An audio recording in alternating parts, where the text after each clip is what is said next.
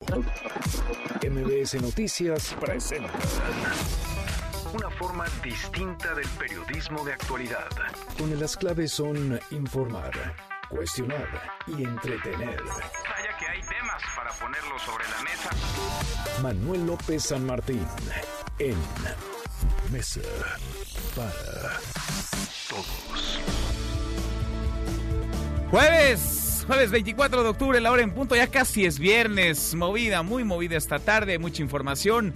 Soy Manuel López San Martín, gracias que ya nos acompaña, acaban de estar como todos los días, como todas las tardes, todas las voces, todas en esta mesa para todos. El presidente López Obrador asegura que la política de seguridad la decide él, la decide su gobierno, la decidimos los mexicanos. ¿Será esto cierto? Estas palabras vienen luego de las declaraciones, las críticas que hizo Rich Glenn, el subsecretario de Estado de los Estados Unidos, por la estrategia de seguridad en México y sobre todo por la metida de pata, el operativo fallido del jueves de la semana pasada en Culiacán. Vamos a platicar del tema también de esta patada a la legalidad, este atropello a la democracia, esta burla a los ciudadanos, la ley Bonilla. La Suprema Corte de Justicia de la Nación ha admitido a trámite cuatro controversias constitucionales que buscan tumbar esta ley que no tiene razón de ser, que no tiene ni pies ni cabeza, una ley que le regala tres años de gobierno, tres años en el poder a un gobernador ya electo, a Jaime Bonilla, que por cierto estará tomando protesta del cargo en unos días más, el próximo primero de noviembre. Y hay terna ya. Tres han levantado la mano tres aspirantes para convertirse en rectores de la Universidad Nacional Autónoma de México, Pedro Salazar, del Instituto de Investigaciones Jurídicas, Angélica Cuellar Vázquez, de la Facultad de Ciencias Políticas y Sociales, y el actual rector Enrique Graue, que buscará un nuevo periodo. Mucho que poner sobre la mesa esta tarde, arrancamos con las voces y las historias de hoy. Las voces de hoy. Andrés Manuel López Obrador, presidente de México. No deben funcionarios de otros países opinar sobre asuntos internos que solo corresponden a nuestro gobierno. Es hasta de mal gusto hacerlo. Imagínense que yo declare de que está mal la estrategia que sigue en Estados Unidos porque permiten sin control la venta de armas. Lorenzo Córdoba, consejero presidente del Instituto Nacional Electoral. Lo dijimos en su momento, vamos a explorar todos los mecanismos ante el Tribunal Electoral y ante la Suprema Corte de Justicia para que estas instancias, que son salvaguardas jurisdiccionales del orden democrático, tengan la posibilidad de pronunciarse sobre lo que hemos considerado un atropello a la democracia en Baja California. Luis Ordaz, director operativo de Educación Financiera. 86% del total de municipios en México mejoraron su inclusión financiera. Evo Morales, presidente de Bolivia. Y el MAS PCP con 46.83%. Ya ganamos en la primera vuelta.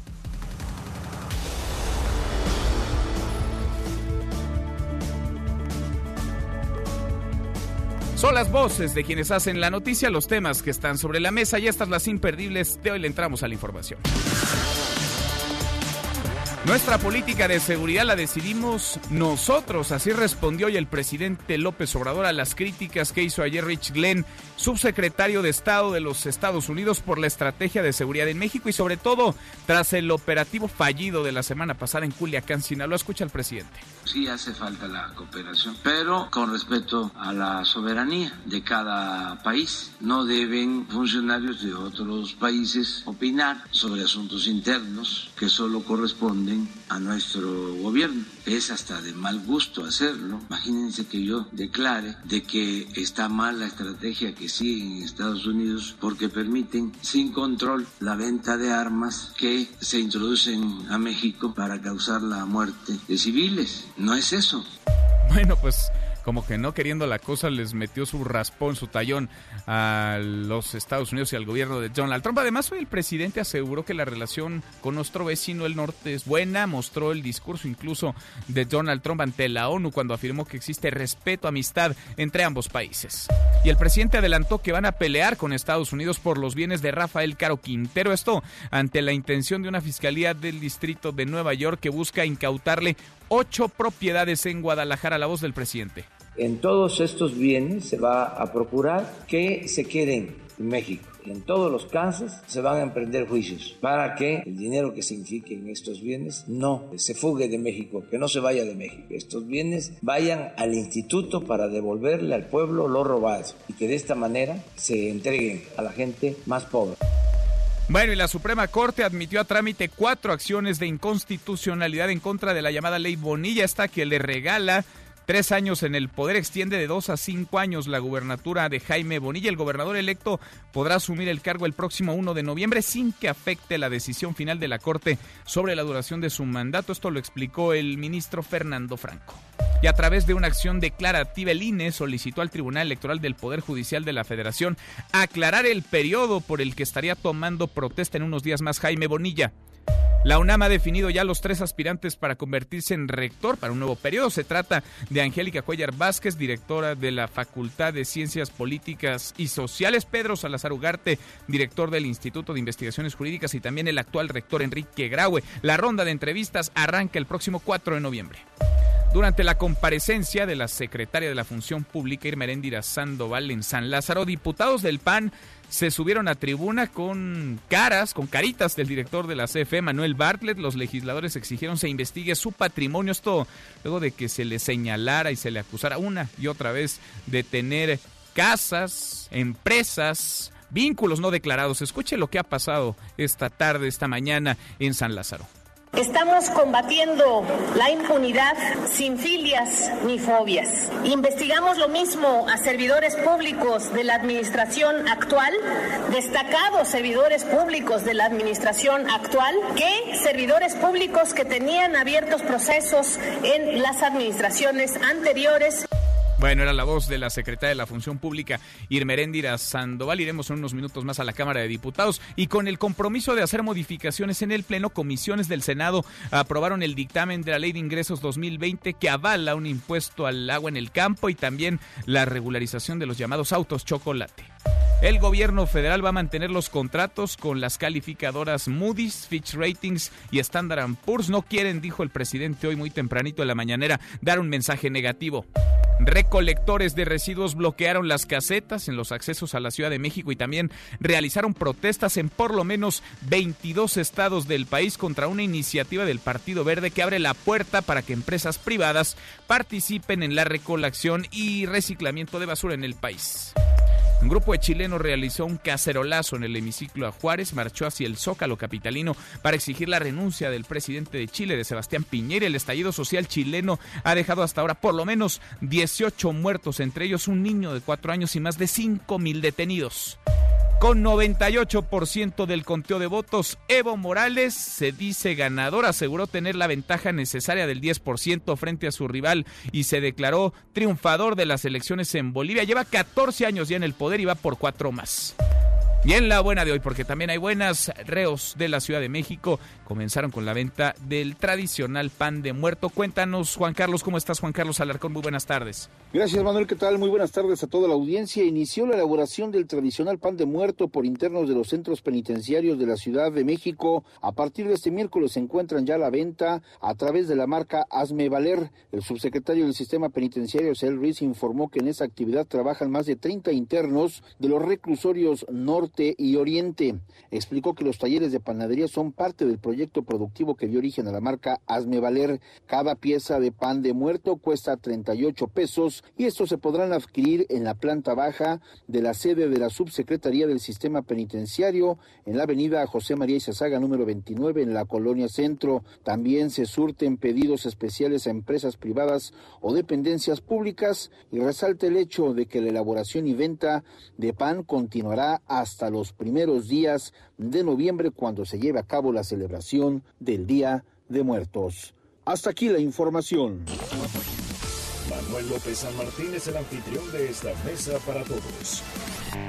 Lo bueno, lo malo y lo feo.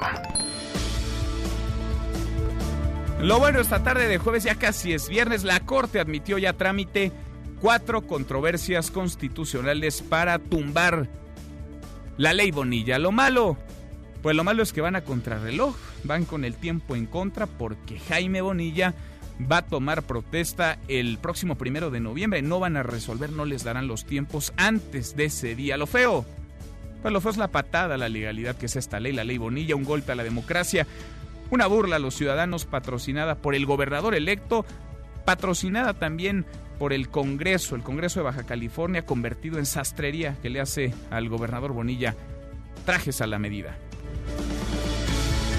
Vamos a platicar del tema de lo surrealista, pero en estas estamos. Y para nadie es un secreto que cualquier cosa podría ocurrir con una corte incompleta y 10 ministros nada más. Cualquier cosa puede suceder, así que la moneda está en el aire. Nos vamos a detener en las palabras del presidente López Obrador, que afirmó hoy en la mañanera que la política de seguridad la define su gobierno, la define México, la decidimos, fueron sus palabras textuales, nosotros. ¿Usted qué opina? ¿Es cierto? ¿Es falso? Estados Unidos lleva manos y no es que manda o se define en conjunto con nuestro vecino del norte. Opine con el hashtag Mesa para Todos, abiertas ya nuestras vías de comunicación, el WhatsApp 5524-99125, viene el teléfono en cabina 5166-1025. Pausa, vamos arrancando esta mesa, la Mesa para Todos. Infórmate también vía Twitter, arroba M. López San Martín. Llámanos, teléfono en cabina 5166-1025. Este es su archivo muerto en Mesa para Todos. Fernando de la Rúa, político argentino, al momento de ganar las elecciones presidenciales, hace un llamado a la unidad. Dos años después, se dará la fuga desde el techo de la Casa Rosada, dejando a la Argentina en la peor crisis económica de su historia.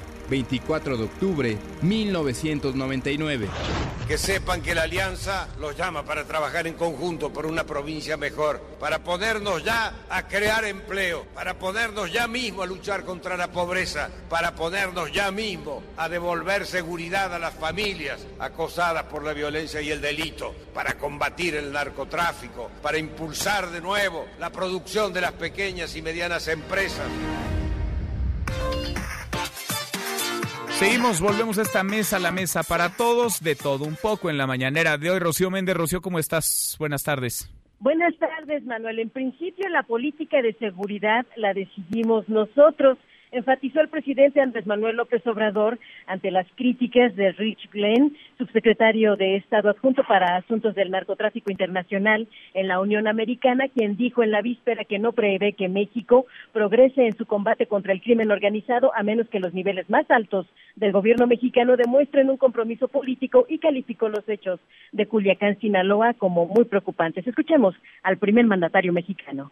Sí hace falta la cooperación, pero con respeto a la soberanía de cada país. No deben funcionarios de otros países opinar sobre asuntos internos que solo corresponden a nuestro gobierno. Es hasta de mal gusto hacerlo. Imagínense que yo declare de que está mal la estrategia que siguen en Estados Unidos porque permiten sin control la venta de armas que se introducen a México para causar la muerte de civiles. No es eso. México, por otra parte, procurará que se queden en el país los bienes confiscados al narcotraficante Rafael Caro Quintero. En este y en todos los casos de posibles malhechores mexicanos cuyos delitos traspasaron las fronteras, se emprenderán juicios para que estos bienes no se vayan de México, enfatizó López Obrador luego de que una fiscalía de distrito en Nueva York confirmó una demanda para incautar ocho propiedades en Guadalajara, Jalisco, de Caro Quintero. Y por otra parte, Manuel, el jefe del Ejecutivo, señaló que al emprender los proyectos prioritarios de su gobierno bajo esquemas de legalidad o protección del medio ambiente para un desarrollo sustentable, se ha echado a andar la industria de la construcción. Negó que se haya frenado el sector por un subejercicio y para ello simplemente recordó los amparos interpuestos, por ejemplo, con el nuevo aeropuerto de Santa Lucía. Finalmente, Manuel, el presidente López Obrador, demandó pruebas de las supuestas tareas proselitistas a favor del Movimiento de Regeneración Nacional por parte de su hermano Pío López Obrador, entre más de 20 presidentes municipales en Chiapas que renunciaron a sus partidos para sumarse a Morena. Vamos a escuchar. Pues habría que probarlo. Desde luego no debe de haber influyentismo, ni amiguismo, ni nepotismo. Lo que se me hace una exageración es asegurar que se ofrece que no van a haber auditorías a quienes participen en Morena. Pinta para calumnia. Está mal que familiares, que amigos tomen esas decisiones. Pero hay que ver si es cierto. Entonces no hay nadie de su familia que esté autorizado a realizar gestiones. Nadie de mi familia familia, eh, hay hasta un memorándum no solo no deben de hacerlo, sino que caerían en la esfera del derecho penal y serían juzgados. Manuel, parte de lo que sucedió esta mañana aquí en Palacio Nacional. Gracias, muchas gracias, Rocío. Muy buenas tardes. Buenas tardes. Bueno, el hermano del presidente, uno de los hermanos del presidente, metido sí en la vida política partidista. ¿Qué pasa? En Morena hay un pleito porque se viene la renovación de la dirigencia nacional. Y hay tres tiradores, básicamente Mario Delgado, Berta Luján y Jacob Polemski. Uno de los tres va a quedarse en el cargo, nada despreciable, porque el próximo año se van a estar eligiendo varios cargos de elección, pero sobre todo en 2021 esta dirigencia llegaría a 2021 se renovarán más de 10 gubernaturas, prácticamente todos los congresos estatales. Es una elección muy grandota y ante lo que estamos es ante la disputa por el poder. Hay además una serie, déjeme llamarle así, por decirlo menos, malos entendidos entre el Comité Ejecutivo Nacional de Morena y la Comisión Nacional de Honor y Justicia del mismo partido. Yo le agradezco mucho a la presidenta de Morena, Jacob Polensky, que platique con nosotros esta tarde. ¿Cómo estás, Jacob? Gusto saludarte.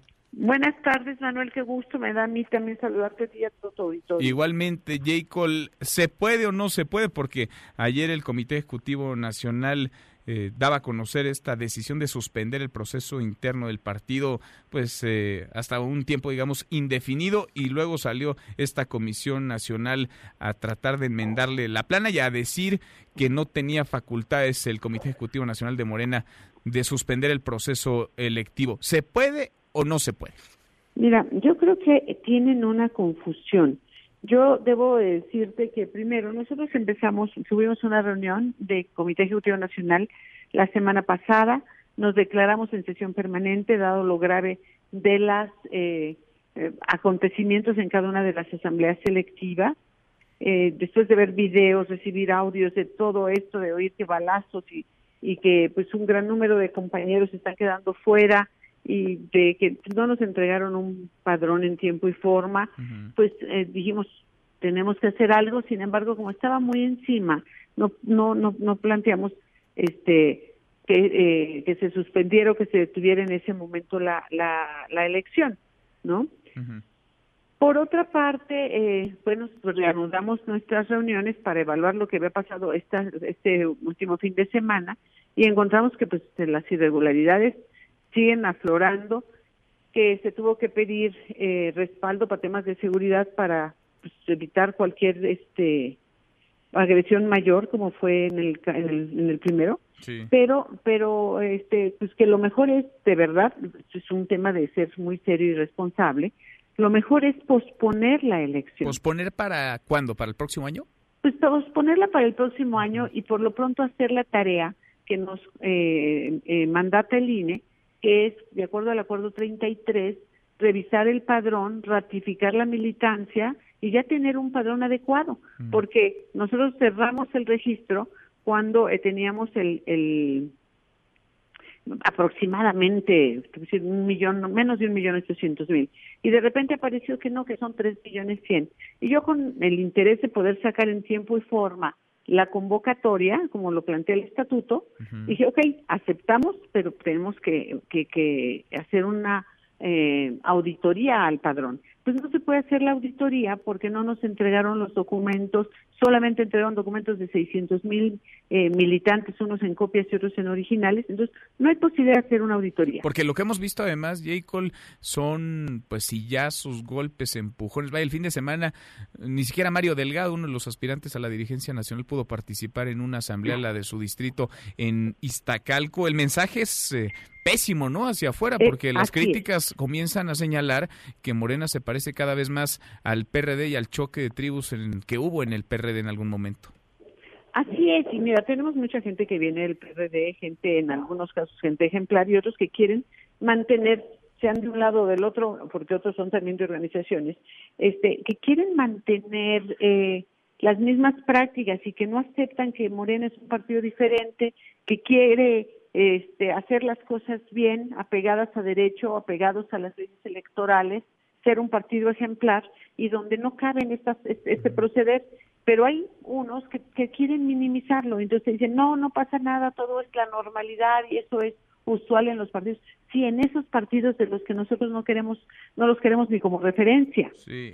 ¿Qué, mano ves ahí moviendo las aguas detrás de esto? Porque alguien gana con pues las mira, sí, aguas alguien revueltas. Gana. Lo que es una realidad es que Mario Delgado no gana, yo tampoco gano, el otro candidato tampoco gana. Rojas Díaz Durán. Ay, Entonces, pues ¿quién no, nos queda? ¿Berta pues Luján? entonces, Porque aquí es algo muy muy extraño, inclusive te voy a decir, yo creía cuando vi la nota, porque nosotros eh, que estuvimos sesionando el martes hasta muy tarde, los compañeros de prensa que estaban se fueron. Entonces al día siguiente en la mañana me llaman, me hacen entrevista, yo les comento y les digo, vamos a sacar el resolutivo, pero como ya era muy tarde, queremos revisarlo bien y lo, lo vamos a firmar durante la tarde de ayer, que era lo que queríamos hacer.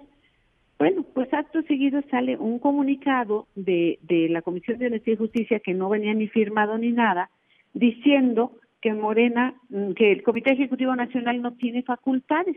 Y digo, bueno, pero, pero no, pero no ponía ni referencia. ¿Y esa comisión en manos de quién está, Jacob? De Héctor Díaz Polanco. ¿Y de qué grupo es Héctor Díaz Pues Polanco? mira, no debía ser de ningún grupo porque eh, eh, originalmente Mar, este Héctor pues eh, viene de un grupo de, de intelectuales, de pues, compañeros que han sido eh, aliados de los zapatistas, pero él es un escritor, es un antropólogo.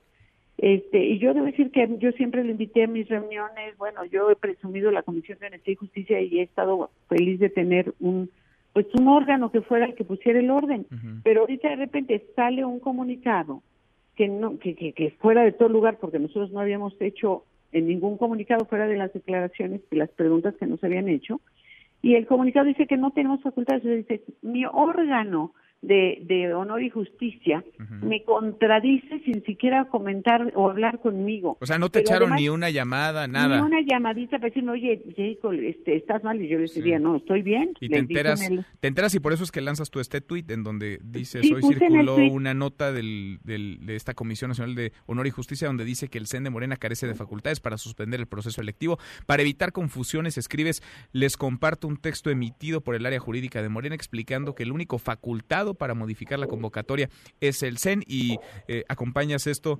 con una misiva en donde dices los artículos 34 y 38 del Estatuto de Morena facultan al CEN como único responsable para emitir la convocatoria al Congreso Nacional. ¿Alguien te está tratando de meter el pie o alguien está tratando de entorpecer esto? Nos dices, no ganas tú, no gana Mario Delgado, no gana Alejandro Rojas Díaz Durán y lo que vemos es que quien avanza, por lo menos así lo indican las asambleas, es Berta Luján y. Pero fíjate, es que pasan cosas rarísimas. Por una parte, te digo, mu- muy raro el proceder de- del órgano del propio partido. Eh, yo, bueno, puse ahí para que consulte porque confunden a la militancia. Entonces, para que no haya confusión a la militancia, les puse ahí porque puede cualquiera leer el artículo 34 y 38. Y mira, debía haber puesto también el octavo transitorio del estatuto, porque el octavo transitorio del estatuto te dice que el Comité Ejecutivo Nacional emitirá normas, lineamientos y reglamentos que derivan de la presente reforma. Entonces, no hay nadie más, pero luego la comisión de los muchos que han metido impugnaciones eh, a, a la sala superior, metieron impugnaciones porque la Comisión de Honestidad y Justicia estaba tomando determinaciones de definir los tiempos en que tenía que hacerse una convocatoria urgente, de definir este también que se tenían que retirar antes, que tenían que renunciar a los a los puestos antes de ir a la elección, cosa que no está así en el estatuto y no fue así en la anterior ocasión. Entonces la Comisión de Honestidad y Justicia dice que ellos no pueden legislar, que ellos no tienen facultades y porque son un órgano estrictamente eh, jurisdiccional, ¿no? Que solo tienen que ver la justicia partidaria, nada más. Entonces, bueno, pues yo puse esto porque dije, bueno, están confundiendo y yo, de veras, llegó un momento digo, bueno, no se están dando cuenta de lo que están haciendo con confundir a la militancia, por una parte, pero por otra, querer minimizar lo que todo mundo está viendo, Pues porque sí, digo, pues sí. esto te hace es muy cómplice. evidente, sí, los pleitos ahí están, están los sillazos, los golpes, los empujones, los gritos, los jaloneos, insisto, y Los- esto, pues en nada le suma, ¿no? A la imagen de un partido, no le suma en nada Nada. a Morena. Oye, balazos, se robaron Balazos. urnas, este, se robaron computadoras, eh, la, la, la, la- el, el, el- el padrón es absolutamente eh, eh, il- ilegal y no pudimos auditarlo como lo planteamos. Teníamos que haber hecho la credencialización a partir del 20 de septiembre del año pasado. Un año, cuatro meses sin que te entregaran el, el, el padrón parecía como un capricho. No, ahora entiendo que lo que querían era manipular toda la elección. pues están movidas las cosas y muy obvias. Muy, muy turbias las, las aguas. Vamos platicando en el camino, Jacob. Como siempre te agradezco. No, es un gusto hablar contigo y gracias por la oportunidad para aclararle no solo a la militancia, a esos más de 30 millones eh, de ciudadanos que sin ser militantes de Morena nos dieron su voto, confían en nosotros y con quien nosotros estamos comprometidos de hacer las cosas apegadas a derecho, apegadas a la ley y no permitir este tipo de atrocidad. Gracias, J. Cole. Gracias a ti. Es Jacob Polensky, la presidenta nacional de Morena, a propósito de estas grillas y de estas patadas por abajo, pero también ya por arriba de la mesa, rumbo a la renovación de la dirigencia de ese partido. Le damos un giro a la información. Detuvieron a un alcalde en Oaxaca. ¿Por qué? Aquí en Evelyn. Cuéntanos, Evelyn Aragón. Muy buenas tardes. Gracias, eh, Juan Manuel. Muy buenas tardes. Pues te comento que el presidente municipal de San Felipe Jalapa de Díaz, en la región de la Cuenca, Arturo García, y mandos policíacos fueron aprendidos la madrugada de hoy, de acuerdo con reportes preliminares de la Policía Estatal y confirmación posterior de la Fiscalía del Estado.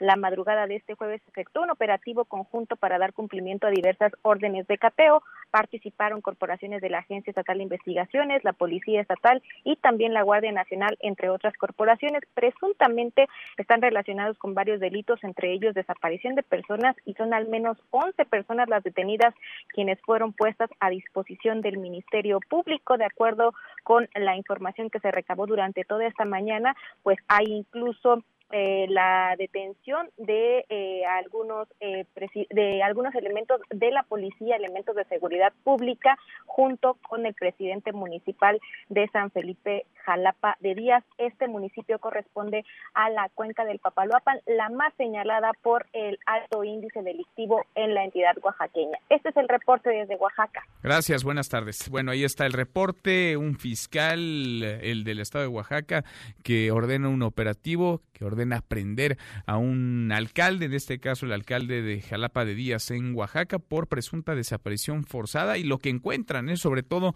lo que le encuentran a este alcalde. Ahora regresamos a platicar más del tema. Pausa, volvemos además en esta mesa, la mesa para todos.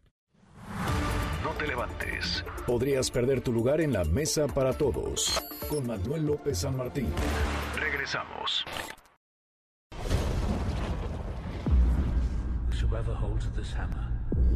Personaje de Natalie Portman tendrá cáncer en nueva película de Thor. Portman está lista para repetir su papel en el universo cinematográfico Marvel en la cuarta entrega del Dios del Trueno, en la que Jane se convierte en Thor.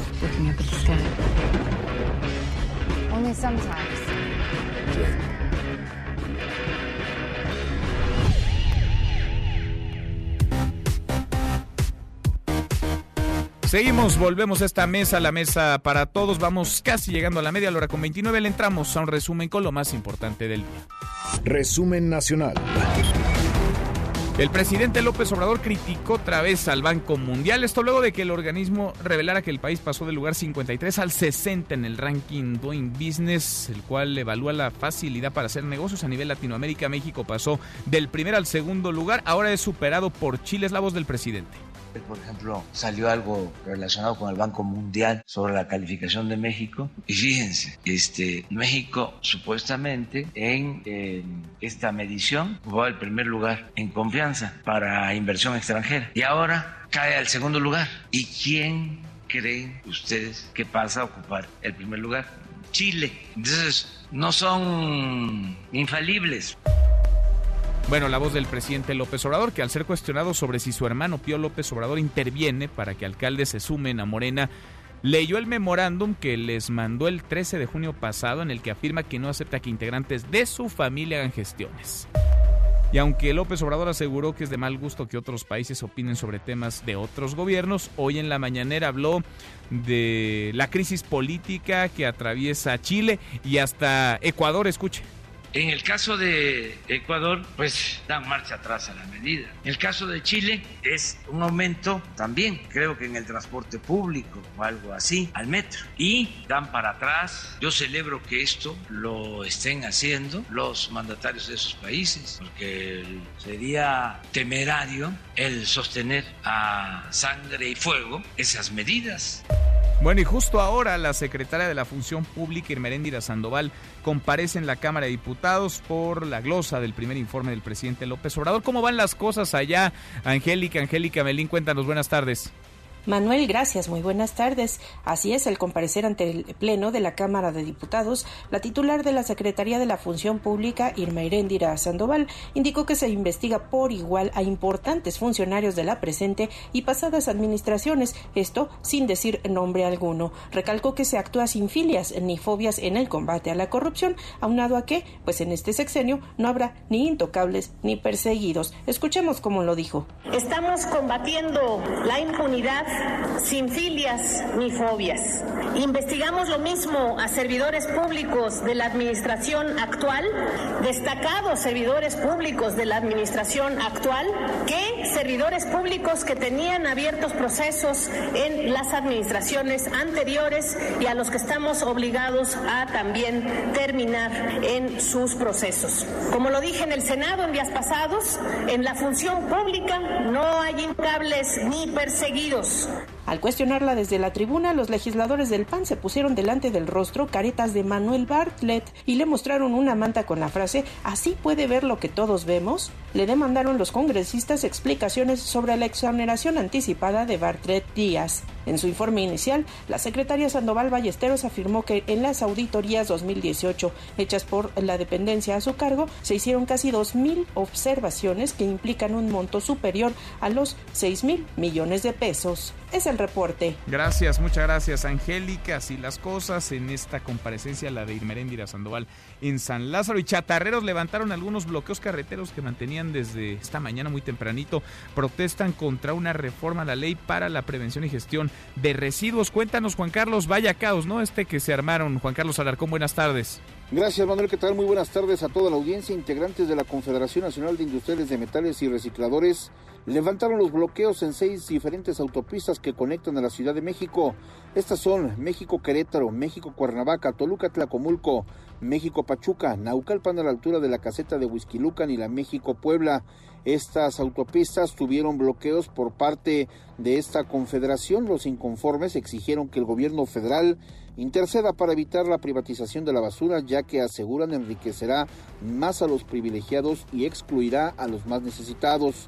Los manifestantes atravesaron por varias horas camiones y vehículos de carga en dichas autopistas, lo que genera enormes filas de autos y transportes, los cuales permanecieron varias horas parados.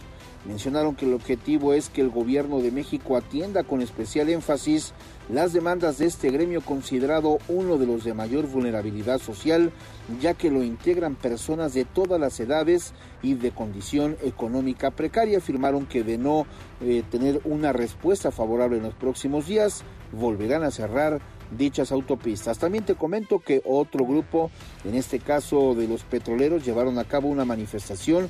Mantienen cerrada la vialidad de la avenida Marina Nacional al cruce con la calle Laguna de Mairán, justamente donde se ubica la torre de Pemex. Continúan con esta protesta. Hasta aquí la información. Gracias, muchas gracias Juan Carlos, Juan Carlos Alarcón, el caos de todos los días, la protesta de todos los días, el bloqueo de todos los días. En Michoacán, estudiantes normalistas continúan por cuarto día consecutivo también con un bloqueo, el bloqueo al corredor ferroviario Morelia Lázaro Cárdenas, por lo que cientos de contenedores con mercancía o con productos de importación y exportación están varados, varados en el puerto michoacano a capricho los normalistas y muy probablemente se van a salir con la suya después de ejercer de esta manera presión. ¿Cómo se encuentra Culiacán, Sinaloa? Una semana, hoy se cumple una semana del fallido operativo para detener a Ovidio Guzmán. Lo detuvieron, pero después lo liberaron. El infierno se desató en Culiacán hace ocho días. Karina Méndez, Karina, cuéntanos, buenas tardes. Hola, ¿qué tal Manuel? Buenas tardes. Desde Sinaloa te saludo y te informo que después de los hechos violentos del jueves negro en Culiacán, la Fiscalía General de Sinaloa, en colaboración con la Fiscalía General de la República, abrieron y en conjunto integran diversas carpetas de investigación que serán declinadas a la competencia federal por los hechos derivados del operativo militar realizado en esta ciudad.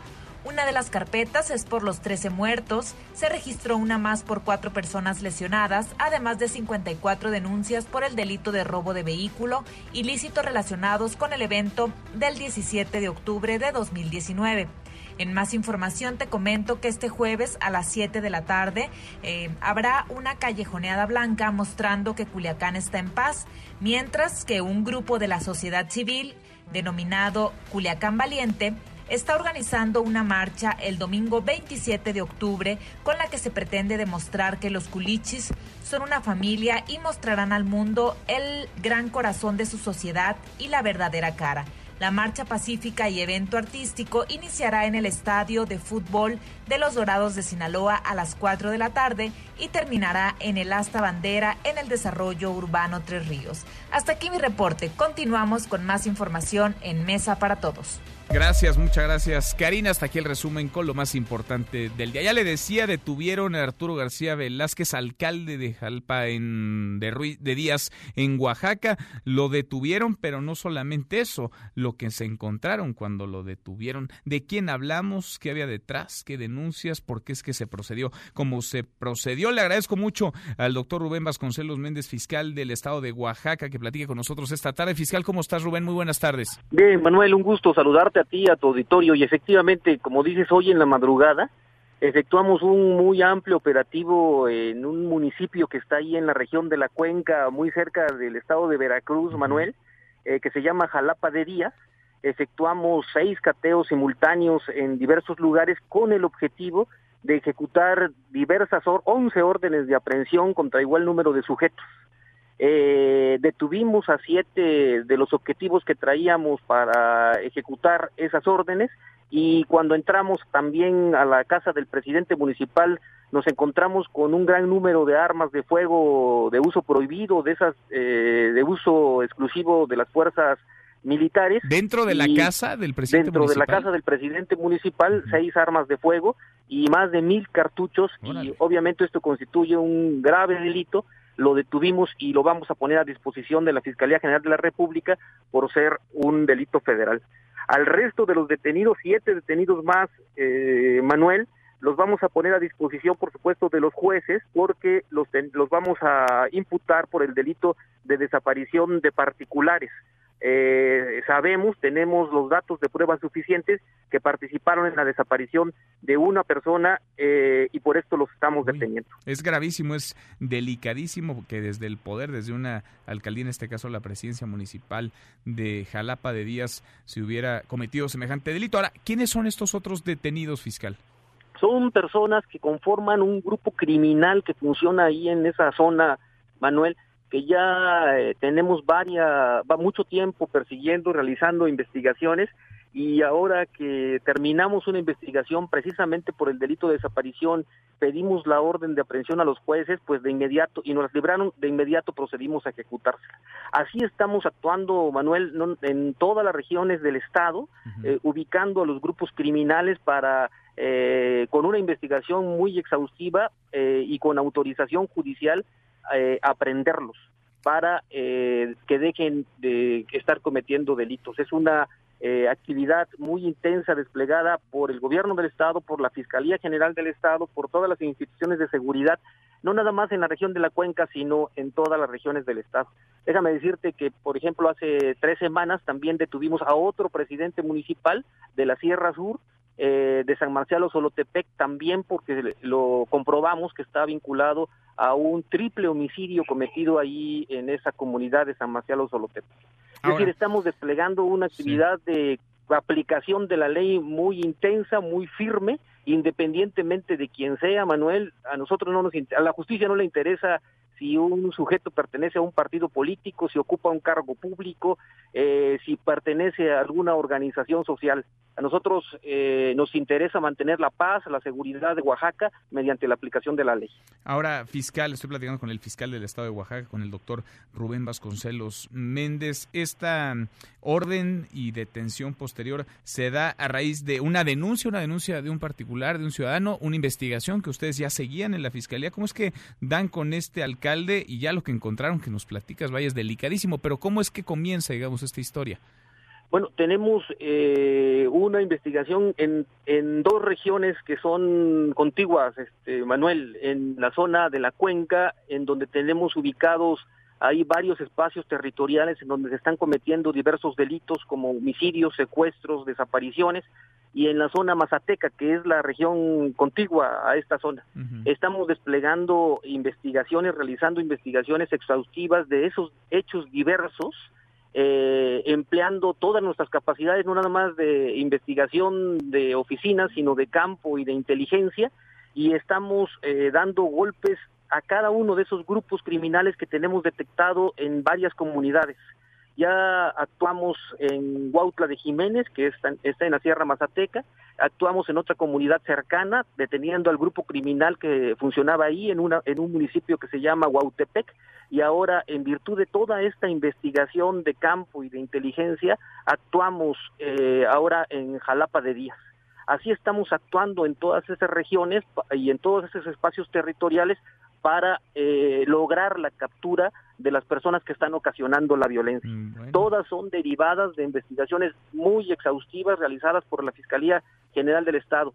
Déjame decirte que tenemos por lo menos un año trabajando en estas investigaciones, fijando objetivos específicos, realizando actuaciones, diligencias, trabajo de campo, información, inteligencia, hasta que eh, obtenemos mandatos judiciales que, como en esta ocasión, rápidamente ejecutamos. Ahora, ¿el alcalde, el presidente municipal, está donde? ¿Ya en la capital del estado, en Oaxaca? Lo estamos trasladando a todos los detenidos, a los 10 detenidos, los estamos trasladando por razones también de seguridad a Oaxaca, a los 7 detenidos por las desapariciones, eh, que son delitos del fuero común, de inmediato vamos a ponerlo a disposición de los jueces para imputarles el delito de desaparición.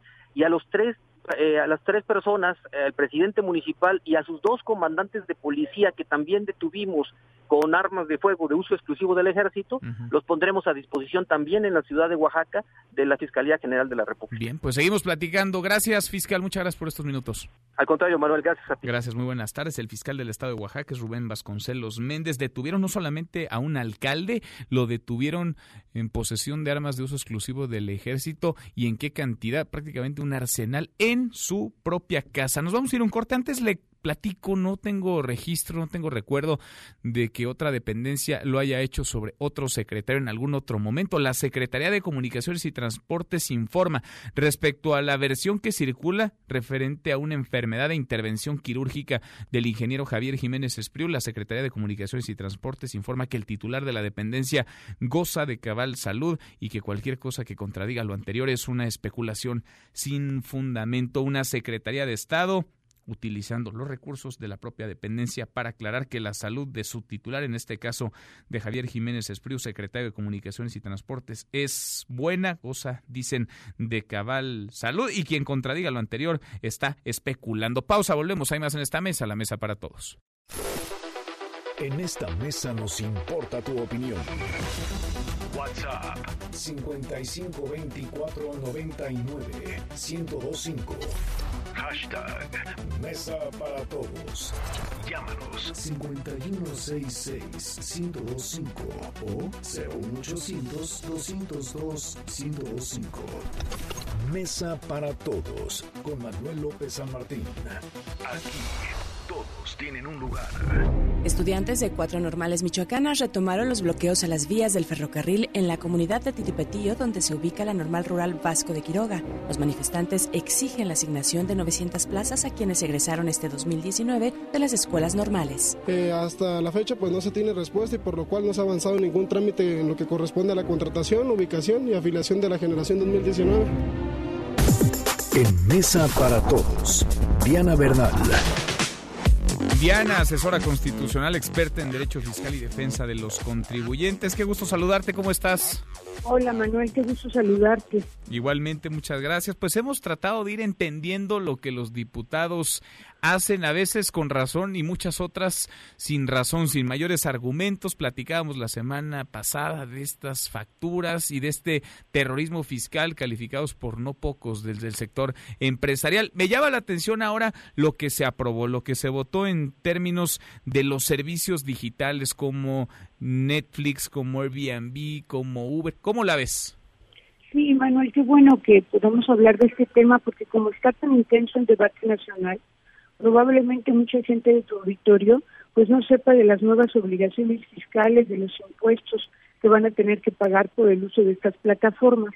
Lo primero que quiero decir es que las plataformas no van a pagar los impuestos. Por ejemplo, Netflix, Spotify, Apple, ellos no. Lo que van a hacer es trasladarle al usuario, al consumidor, a ti, a mí, a cualquier persona de tu auditorio que use estas aplicaciones, el IVA. Por ejemplo, si tú pagas por Netflix 200 pesos al mes, ahora van a ser 232 pesos, o sea, 200 pesos más 16% de IVA. Entonces es una cosa que yo creo que es importante pues que la gente tenga en cuenta, ¿no? Porque a veces tienen varias plataformas. Otra cosa es que todos los que renten, por ejemplo, un inmueble a través de cualquier plataforma digital, como es el caso, por ejemplo, de Airbnb, les van a retener un porcentaje de la renta, que realmente es un porcentaje pues bastante reducido, en eso tenemos que agradecerle al legislador. Si tú rentas a través de Airbnb un inmueble amoblado cobras hasta cinco mil pesos en un mes, te van a retener 2%. Esta tarifa va subiendo. Si tus ingresos son de hasta 50 mil pesos, te van a retener 10%. Además, van a cobrar el IVA y de ese IVA te van a retener la mitad. Ahora, es muy importante que la gente sepa que este tipo de, personas que anuncian sus inmuebles a través de Airbnb se van a tener que dar de alta en el SAT Mm. y van a tener que informar a las plataformas su nombre, su domicilio, el domicilio del inmueble, su CURP, su RFC y su banco y su clave bancaria donde les hacen los depósitos. Todos se van a tener que dar de alta. Todos los que renten un DEPA, una casita, una casa por Airbnb, se tienen que dar de alta. Esto es hasta el primero de junio.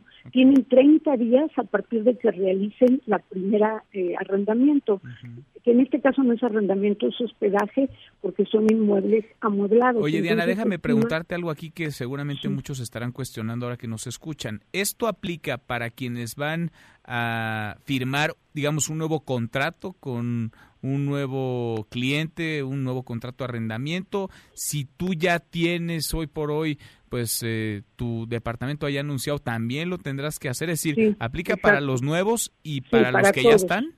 Eh, para todos siempre y cuando sea a través de plataformas digitales. También hay otra plataforma que creo se llama Dada Room, está la plataforma de Airbnb que es más la más famosa y la plataforma se va a quedar con el impuesto. Si por ejemplo recibes cinco mil pesos de renta por tu departamento, te va a retener el 2%, que son 100 pesos, el mix económico, y sobre cinco mil se va a pagar el IVA al 16% y se va a quedar la plataforma con la mitad para pagarlo al SAT. Ahora, si no te das de alta, es muy importante darse de alta, porque si no te das de alta, lo que va a hacer la plataforma es retenerte el 20%. O sea que en el ejemplo de los 5 mil pesos, en lugar de retenerte 100 pesos, que es el 2, te retendría 1000. Mm. Y del IVA también te retendría el 16% total. Entonces, estamos hablando pues, muchas veces de gente que tiene un departamento y que tiene mayores actividades comerciales, es asalariado o vive de esa renta y probablemente no sepa de estas obligaciones, que es muy importante que estén al día. Y también te quiero comentar, cualquier persona que esté rentando, ya no por plataforma, sino normal, su casa o un departamento que tenga, si en un momento dado el inquilino no le paga que tiene que ir a juicio para obtener el desalojo, va a tener que comprobar ante el juez que ha estado emitiendo comprobantes fiscales por las rentas pagadas por el inquilino para que proceda el desalojo. O sea que eso también es algo muy importante tener en cuenta, ¿no crees? Pues es que hay que irle agarrando la onda porque nos cambia la jugada año con año, pero en esta ocasión parece que muchos directamente, digamos, en lo que tienen normalizado, sí se podrían ver impactados y vale la pena irlo desmenuzando. Lo seguimos platicando contigo, Diana, semana a semana. Gracias como siempre. Muchas gracias, buen gracias. Muy buenas tardes. Es Diana Bernal Ladrón de Guevara, asesora constitucional, experta en Derecho Fiscal, Defensa de los Contribuyentes. Los numeritos del día. Citlali Sáenz, Citlali, qué gusto saludarte. ¿Cómo estás? Buenas tardes. Hola Manuel, buenas tardes a ti, buenas tardes también a nuestros amigos del auditorio. En este momento operan mixtos en Wall Street los principales índices. El Dow Jones Industrial pierde 0.22%, gana el indicador tecnológico Nasdaq 0.18% y gana también el S&P BMW de la Bolsa Mexicana de Valores 0.29%, se ubica en 43.674.62 unidades. En el mercado cambiario, el dólar en la ventanilla de los bancos se compra en 18 pesos con 60 centavos, se vende en 19 pesos con 42, el euro se compra en 21 pesos con 24 centavos, se vende en 21 pesos con 25 centavos. Manuel, mi reporte al auditorio. Gracias, muchas gracias, Itlali. Buenas tardes. Buenas tardes. Gana por hacer lo que hace siempre con la tarjeta de crédito HSBC Tunao. Presenta. ¿Sabes qué tienen en común el cine, el súper, un restaurante, la colegiatura, la gasolinera y el teatro? Que en todos con la tarjeta de crédito HSBC Tunao te regresamos el 2% de todas tus compras al instante. Gana por hacer lo que hace siempre. Solicítala. HSBC. Juntos prosperamos. Consulta requisitos, términos, condiciones de contratación, aplicación del saldo HSBC Tunao y comisiones en www.hsbc.com.mx diagonal Tunao. Economía y finanzas con Eduardo Torreblanca.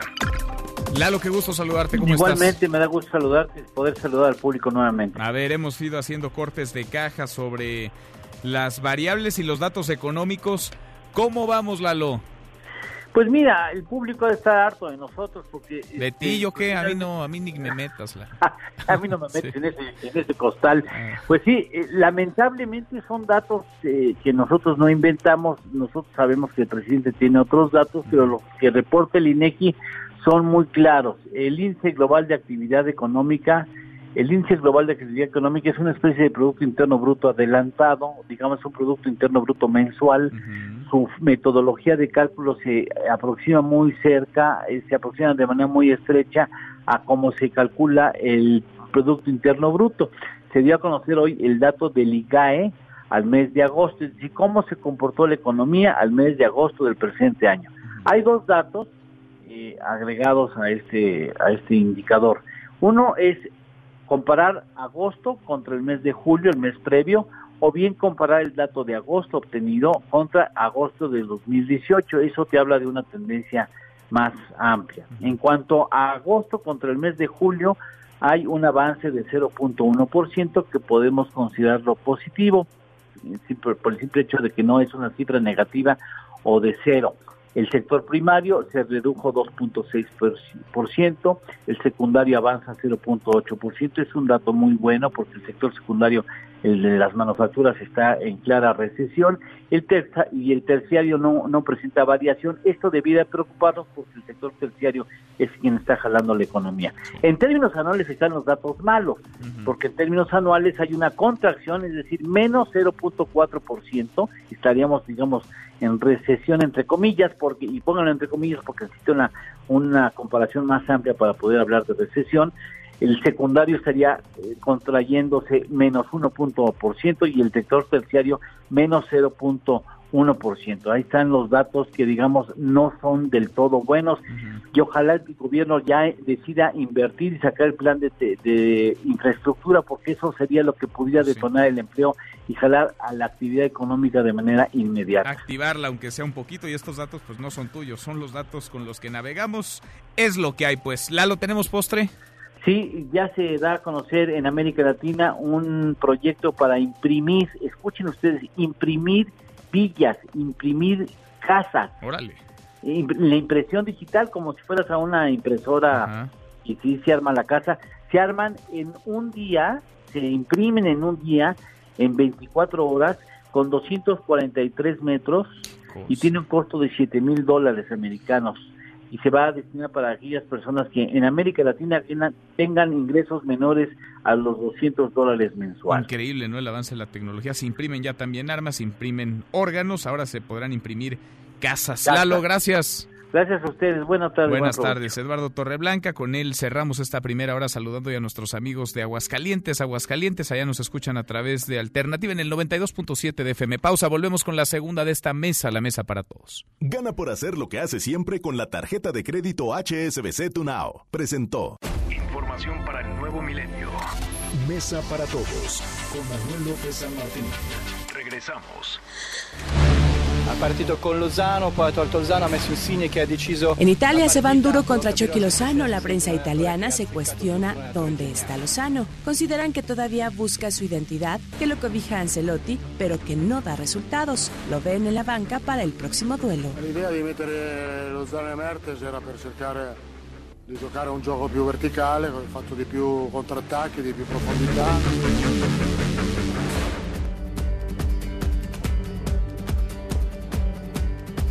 Can you feel it?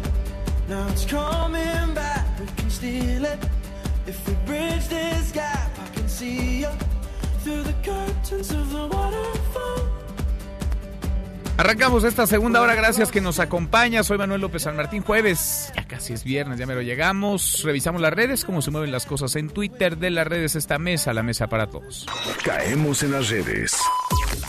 Bueno, se está moviendo el hashtag ONU y es que las redes sociales hoy han celebrado, han festejado el 74 aniversario de la creación de la Organización de las Naciones Unidas con emojis sobre todo de la diversidad cultural, del respeto y de los lazos que unen a diversos pueblos. A propósito del tema, el hashtag México y el hashtag Soberanía. Hoy el presidente López Obrador recordó el discurso de Donald Trump ante la Organización de las Naciones Unidas en relación con pues la buena vecindad que hay, el respeto, dijo, entre México y Estados Unidos a raíz de una declaración del número 2 del subsecretario de Estado de los Estados Unidos, el número 2 de eh, la Secretaría de Estado, Rich Glenn, quien criticó la estrategia de seguridad de México y también el operativo fallido que incendió Culiacán el jueves de la semana pasada, justamente una semana el presidente dijo que la política de seguridad la decidimos nosotros, escuche. Sí hace falta la cooperación, pero con respeto a la soberanía de cada país. No deben funcionarios de otros países opinar sobre asuntos internos que solo corresponden a nuestro gobierno. Es hasta de mal gusto hacerlo. Imagínense que yo declare de que está mal la estrategia que siguen en Estados Unidos porque permiten sin control la venta de armas que se introducen a México para causar la muerte de civiles. No es eso. Que no se metan pues con México y de paso el presidente López Obrador les da su recargón a la política norteamericana, la política de Estados Unidos en materia de seguridad, sobre todo en este tema, el tráfico de armas. Y se mueve el hashtag Nationals. Ayer se llevaron el juego 2 de la Serie Mundial y parece que este arroz ya se coció porque de 2-2 y otra vez fue en el campo de los Astros de Houston. De esto y más vamos a platicar con Nicolás Romay. Deportes. Con Nicolás Romay. Querido Nico, ¿cómo estás? Qué gusto saludarte. ¿Cómo te va, Manuel? Me da mucho gusto saludarte a ti y a toda la audiencia de Mesa para Todos. Hoy sí vamos a hablar de béisbol o vamos a escuchar al presidente. No, hoy sí, porque el presidente no dio resumen del juego de ayer. Nada que, más es que hay que hizo. ir a la mañana y preguntar de béisbol, Manuel. Sí. Tampoco lo va a decir solito. Tienes, tienes que ir, Nico. Sí, hay que ir ahí y darle. Sí, Pregúntale, sí, ¿no? No nos va a dar su, su opinión. Y de la porque un Liga juego que estuvo muy bueno ayer, ¿eh? Estuvo, empezó siendo reñido y ya después se despegaron y Houston la verdad es que está sufriendo muchísimo. Está, está contra las cuerdas ya, Nico. Está sufriendo mucho Houston por todo lo que es perder los dos juegos que tenías en tu casa como locales. Ayer lo pierde de manera, eh, pues sí, abrumadora porque termina perdiendo 12-3 y ahora tendrá que ir a Washington. Hoy descansa, pero bueno, mañana tendrá que ir a Washington y pues impedir la, la blanqueada, lo cual sería histórico, lo cual sería muy doloroso. Es muy complicado que perdiendo los dos primeros partidos, que aparte los tuviste en tu casa, le puedas dar vuelta a esto. Sin embargo, Houston tendrá que ir y con amor propio buscar la manera de alargar la serie lo más que se pueda. Sin duda. Pero ya se antoja muy complicado, ¿no? Porque Muy van, com- muy van de complicado. visitantes los Astros de Houston, híjole. Y se van a coronar o se coronarían si siguen con este paso campeones en su estadio, los Nationals. Y además, pues si la cosa no cambia con una blanqueada, Nico. Que sería eso lo, lo más doloroso, ¿no? Sí. Sobre todo, y también destacar lo que está haciendo Washington, porque no es fácil, Claro. avanzó a la Serie Mundial blanqueando, recordamos a los Cardenales, y ahora pues está en, en la Serie Mundial haciendo lo propio. Pero bueno, Manuel, eso es lo que está pasando en el béisbol de grandes ligas. En Europa League, hace unos momentos, Raúl Alonso Jiménez le da el triunfo a los Wolves con un penal Ah, que hace efectivo y derrota así eh, de manera muy importante y categórica por lo que representa para el mexicano convertirse en ese 9, en ese hombre importante eh, al Slovan Bratislava 2 por 1 y Raúl Jiménez es el que agarra el balón, el que tira el penal, así que el mexicano teniendo una muy buena actuación, aparte fue un día importante porque los Wolves sacaron una playera verde, o sea, imagínate lo que representa que un equipo inglés saque una playera verde solamente por el mexicano. Ah, ¿la sacaron por él? Sí, sí, sí, claro. Es una playera verde, blanca y roja, tal cual. o sea, podría ser la de la selección de México Eso es ser sin influyente. tipo de problema. Eso es ser influyente, Nico. Sí, la verdad es que se, se ha consolidado de muy buena manera, y lo cual nos da un gusto y una alegría tremenda. Y hablando de la Liga Mexicana de Fútbol, de la Liga MX, bueno, ya salió el castigo para San Luis, ya lo platicábamos, Manuel, dos partidos nada más de veto, pero ya se empiezan a tomar otro tipo de, de medidas como eh, la suspensión de porras tanto locales como visitantes en el estadio de, de, San Luis. Querétaro también dice que va a erradicar su, su grupo de animación y que en ese espacio del estadio van a ir niños con familias. En fin, se están haciendo cosas. Ojalá que no quede nada más en palabras, ¿no? Ojalá que de, de, verdad se puedan hacer este tipo de, de es cosas. el tema de las, del- del de las barras, Nico, entonces, del que ya hemos platicado también en otras ocasiones y que se han tomado medidas en otros estadios, ¿no? Sí, y en otros países, ¿no? Yo, yo insisto en que tenemos ya la tecnología, estamos en 2019, casi 2020, Manuel, tenemos la tecnología como para sacar un Fan ID, como para tener controlada a toda la gente que entra a un estadio, tener perfectamente bien identificada, y eso te va a permitir el tener un control absoluto de quién se porta bien y quién se porta mal, del que se porta mal no vuelve a entrar y listo, y lo vetas de todos los estadios, facilísimo, pero te- tienes que implementar esa tecnología. Dinero no falta, hombre, la Liga Mexicana genera muchísimo dinero, pero está mal invertido. Hay que invertir en las cosas que realmente valen la pena. Sin duda, sin duda. Pues ojalá que te escuche, Nico. Y tú Ojalá que también nos eres escuchen mucho en influyente, este programa, así que muy ojalá que- que influyente nos ahí escuchen. en la Federación Mexicana de Fútbol, pues que te hagan caso, ¿no? Un Porque fan sí. ID no es tan ma- mal idea, tampoco estoy inventando el hilo tampoco negro. es tan sacaron en complicado ni tan en la Copa caro. del Mundo, sacas un fan ID que los aficionados tienen que ir con su pasaporte o con su IFE a, a tramitarlo, eh, tiene que coincidir con el boleto y listo. Y Así listo. es más, hasta erradicas la reventa, Pues así. sí, pues sí, cada quien que se haga responsable de sus estadios, ¿no? Cada quien que se haga responsable de sus aficionados también como equipos de primera división que son. Nico, en un ratito más los escuchamos. Los esperamos 3 de la tarde, marca claro por MBS Radio en esta misma estación. Abrazo, Nico, gracias. Saludos. Nicolás Saludos. Roma y con los deportes. Pausa antes, una vuelta por el mundo de la mano de mi tocayo Manuel Marín y volvemos. Hay más en esta mesa, la mesa para todos. Internacional. Con el 99% de las actas computadas, el organismo electoral de Bolivia da el triunfo al actual presidente Evo Morales, quien obtendría el 10% necesario para evitar una segunda vuelta y ocupar así el cargo por cuarta ocasión. Esto luego de una supuesta caída en el sistema electoral. Es la voz del presidente Evo Morales. tema lo OEA, nuevamente ratificar, vengan o no vengan, hacer una auditoría. Entiendo la respuesta, ¿no? Vamos a negociar, yo saludo, a hacer una respuesta a la OEA, pero nuestro deseo es que se haga auditoría, de auditoría la votación, al sufragio, a los resultados. Eso es nuestro pedido. Porque dicen hay fraude, ahora que, que se demuestre el fraude, porque repito en este momento, ¿qué partido opositor, ocho opositores han demostrado que hay fraude? ¿Qué, qué, El Reino Unido irá a elecciones anticipadas otra vez. El primer ministro Boris Johnson intentará convocar elecciones generales el próximo 12 de diciembre. Afirmó que otorgará más tiempo a los diputados para debatir el acuerdo del Brexit, pero solo si aceptan respaldar su llamado a las urnas. Francisco Franco salió del Valle de los Caídos 44 años después de su muerte. Los restos del dictador fueron removidos al cementerio de Mingonrubio, cerrando así una de las heridas que España mantenía abierta desde la Guerra Civil, donde el mismo Francisco Franco pidió a Adolf Hitler bombardear el poblado de Guernica en España. Es la voz del presidente Pedro Sánchez.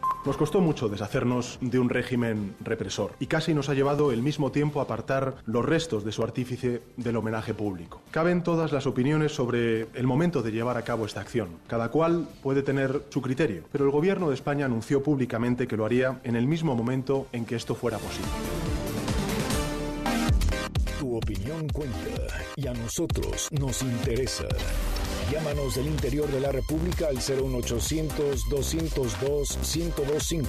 Síguenos en Twitter, arroba M. López San Martín. Hashtag Mesa para Todos. Hoy habrá al menos 11 marchas en la Ciudad de México. Autoridades capitalinas reportan la presencia de manifestantes en el Parque a la Mexicanidad. Se recomienda tomar precauciones viales para evitar retrasos en sus traslados.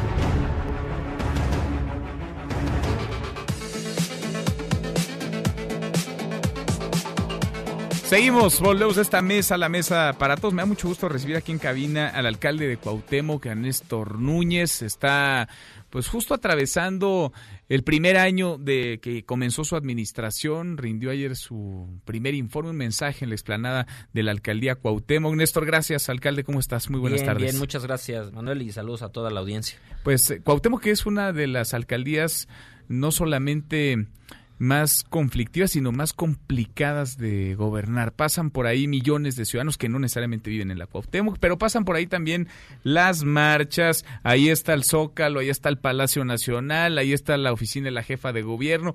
La Cuauhtémoc que es algo así como la joya de la corona en la Ciudad de México. Yo me atrevería a decir, vez, que es la joya de la corona del país. Sí. Porque recibimos, eh, justo como bien mencionas, eh, por supuesto, toda la parte económica positiva y de felicidad. Los desfiles pasan por Paseo Sí, de la también. Reforma en Cuauhtémoc, pero también recibimos todas las marchas eh, que no tienen que ver con la alcaldía, tienen que ver a veces con el gobierno federal, a veces con el gobierno de la ciudad, a veces ni con uno ni con otro, simple y sencillamente es eh, el ánimo de manifestarse de, de algún grupo de ciudadanos, muchas veces ni siquiera de la Ciudad de México, y eso tiene un impacto eh, complicado para nosotros en la Cuauhtémoc, ¿no? Tiene esa naturaleza eh, de en la Ciudad de México que representamos, representamos el 26% del Producto Interno Bruto de la ciudad. Órale. Y nos medimos a nivel nacional valien- representando el 6%. O sea, la Cuauhtémoc... O sea, el este, 6% del Producto Interno Bruto nacional, Nacional. está en la alcaldía Claro, Cuauhtémoc. claro, pues es que nosotros, a ver, a nivel Ciudad de México tenemos eh, casi el 70% de infraestructura cultural y turística de la Ciudad de México está en la Cuauhtémoc. El Ángel, el Monumento a la Revolución, el Zócalo, este, la Torre Latino, si quieres, eh, eh, La Condesa, la, la, Roma. Condesa, la Roma, la Juárez, la Sí. Zona Rosa, eh, Templo Mayor, este, todo lo que es el centro histórico, por supuesto la zona norte también con la Alameda de Santa María, el kiosco Morisco, Tlatelolco, eh, colonias muy... Tepito. Tepito. Eh, Los contrastes, ¿no? También de la propia es. Cuauhtémoc. Así es, entonces sí es una, es una alcaldía con condiciones extraordinarias, pero también especiales que generan complicaciones. ¿Cuántas personas pasan por la Cuauhtémoc? No que vivan en la Cuauhtémoc, que transitan, que hacen su vida, que pasan por ahí todos los días. Pues fíjate, el dato oficial es de 3 millones de personas al día. Al día. Al día. Nosotros calculamos eh, ya en este año, este ejercicio de gobierno, que andamos entre el millón y medio y dos millones que se quedan. Estas tres millones incluyen los que pasan por alguna de las estaciones de metro pero nunca se bajan, atraviesan la alcaldía, ¿no? O que también van, no sé, de Miguel Hidalgo al aeropuerto Sí. y atraviesan la Cuauhtémoc, pero pero no se quedan. Nosotros calculamos que es entre un millón y medio y dos los que sí se quedan y esos yo te diría que para nosotros son vecinos. Pues sí. Porque llegan a las 8 de la mañana, 7 de la mañana y se van a las 9, 10 de la noche. Entonces regresan a sus alcaldías que nosotros llamamos dormitorio, pero vienen y hacen todo, o sea, les damos servicios urbanos nosotros. Est- O sea, ellos están más pendientes de las luminarias, baches, tráfico, recolección de basura Ujú. de la Cuauhtémoc que de las alcaldías donde Ahora, es un montón de gente, son un montón de retos, pero además el reto creo yo es doble porque los alcaldes pues son la autoridad más próxima, la más inmediata, ¿no? Y de pronto te estallan a ti reclamos o también felicitaciones que a veces pues sí te tocan y a veces no te tocan, a veces quizá tienes que ser más ese puente que vincule con quienes realmente pueden resolver alguna demanda de Así los es, vecinos. así es. Yo te diría, tenemos eh, 532 mil eh, vecinos residentes que dormimos ahí. Tenemos entre un millón y medio y dos millones de vecinos eh, que van y vienen. Y dentro de ese millón y medio, dos millones, tenemos dos vecinos eh, pues con características especiales, el presidente de la República y la jefa de gobierno. Sí, sí, sí. ¿No? Y entonces sí tenemos muchas veces que hacer ese vínculo eh, de ayudar, de acompañar, de coordinarnos. Pero quiero decirte eh, un poco, tú sabes, a mí me tocó ser diputado eh, en la anterior, en el te- anterior trienio. En la última asamblea En legislativa. la última asamblea legislativa. Federal. Y te diría que hoy es, tenemos, estamos ante una ocasión extraordinaria que estamos tratando de aprovechar al máximo. Todavía a Monreal le tocó Peña, presidente PRI, Sí. Mancera, jefe de gobierno, eh, PRD slash independiente, este, y Monreal Morena. ¿Acaso Morena, presidente, jefa de gobierno, alcalde? Y eso nos está dando una mejor condición de coordinación y de actuación. Aquí ya no nos pasa algo que creo que ha sido muy positivo y que yo le agradezco a Claudia y por supuesto al presidente, es que ya no hay, antes pasaba que si te metías a arreglar una calle en el centro o en una vía primaria, la patrulla llegaba a quitar a las cuadrillas de la delegación porque eso no te tocaba a ti, no te metas donde no te toca. Ahora no, ahora tenemos esa coordinación y cuando Claudia está haciendo algo en la ciudad y se encuentra algo en una vía secundaria, aunque no esté yo, lo atiende. Y lo mismo, cuando yo estoy interviniendo en una zona y cruzo una vía primaria, no porque sea vía primaria no la atiendo. Y eso nos está permitiendo dar mejores resultados y más eh, contundentes y visibles. Creo que eso ha sido muy positivo y estamos aprovechando, te decía, esta condición que nunca había ocurrido. ¿eh? Que nunca había sucedido, menos en la, en la Cuauhtémoc. Un año se pueden ir haciendo cortes de caja, se puede hacer un balance, se puede medir el éxito y en dónde están los retos a un año de comenzar la gestión. Yo creo que sí, Manuel. La verdad es que algo a lo que nos dedicamos mucho este año es la transición de delegaciones a alcaldías. El constituyente no previó un, régimen transitorio, un espacio entre que nos convertíamos de delegados a alcaldes. Llegamos ya como eh, alcaldes y los delegados últimos tampoco les tocó. Entonces el proceso fue complicado, eh, pero yo me atrevería a decirte que logramos este año ordenar administrativa y jurídicamente toda la alcaldía ponerle sistema a cosas que no funcionaban con sistema, por ejemplo, las podas, la recolección de basura, las luminarias. Cuando yo llegué a la alcaldía no sabíamos cuántas luminarias había en la Cuauhtémoc.